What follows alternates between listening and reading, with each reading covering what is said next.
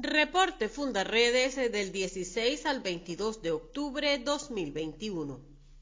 La Conferencia Episcopal Venezolana emitió un comunicado ante la detención arbitraria de Javier Tarazona, Rafael Tarazona y Omar de Dios García, en el cual solicitan se considere el otorgamiento de una medida humanitaria por razones de salud y exigieron información fidedigna y oportuna de las condiciones físicas y jurídicas de los tres defensores de derechos humanos.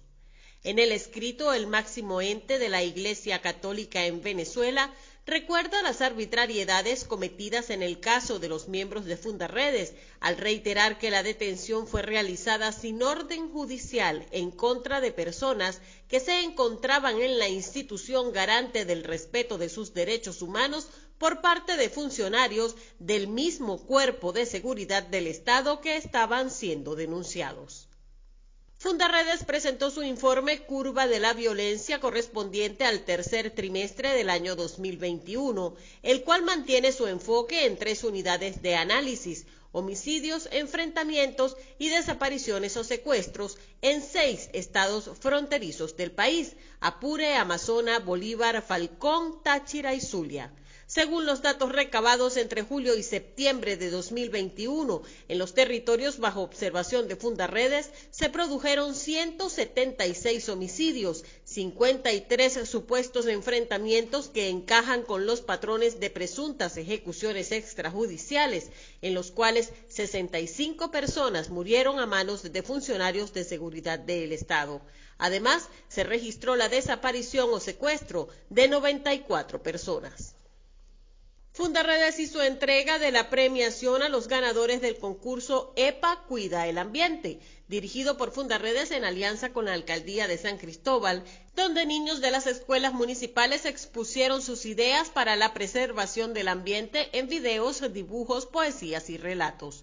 Fundaredes impulsa con este tipo de actividades la creación de conciencia ambiental y el estímulo a la protección de los derechos humanos relacionados con la calidad de vida y la vida sana en los niños mediante el uso de estrategias lúdicas y educativas.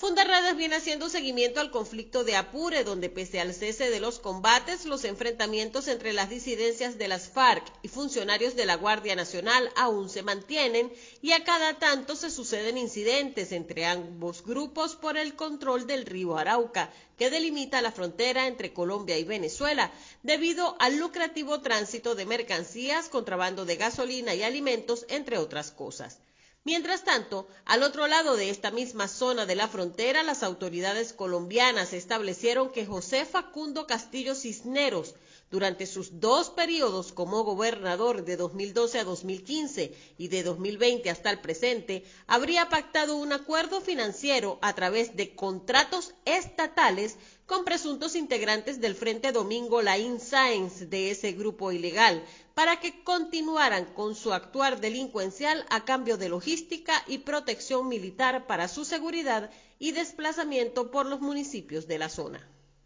Fundaredes ha contactado a familiares de víctimas del naufragio en Delta Amacuro, como es el caso de Rayendra Silochan, quien está buscando información sobre su hermano desaparecido Richie Silochan. Se cree que Rishi junto a algunos otros abandonaron el área de Moruga, Trinidad, el 29 de septiembre de 2021 para ir a pescar. Se sospecha que el motor del barco pesquero se apagó y se dirigieron a la deriva hacia cerca de la costa de Venezuela, donde finalmente se hundió. Sin embargo, son teorías que no han sido confirmadas. Fundaredes brinda orientación y acompañamiento a las familias que, además de no recibir ayuda, se encuentran angustiadas y se sienten desprotegidas por parte de un Estado que hace caso omiso a las denuncias y el clamor de los venezolanos. En Sucre, los comerciantes que se dirigen a Trinidad y Tobago, barcos pesqueros e incluso turistas ocasionales son todos potenciales víctimas de los ataques de piratas a comienzos de octubre, la Organización Nacional de Salvamento y Seguridad Marítima de los Espacios Acuáticos de Venezuela, ONSA, declaró nuevas zonas de riesgo para los ataques de piratas en un nuevo informe basado en los hechos de los últimos años. En Bolívar, producto de la guerra que se suscita por el control de las minas en el área de Sifontes, El Callao y Rocio, entre funcionarios de las presuntas fuerzas del orden y grupos irregulares, Habitantes de la zona denuncian que los efectivos del DIGISIM comenzaron un proceso selectivo de captura de personas que posteriormente aparecen muertas. Por otra parte, se ha producido detenciones masivas y arbitrarias en los sectores Perú y Chile de la zona minera, donde de acuerdo al relato de los habitantes, alrededor de 40 personas permanecen detenidas. Señalaron que entre los aprendidos hay mujeres y menores de edad, quienes no han podido recibir visitas de sus familiares, ni agua ni alimentos.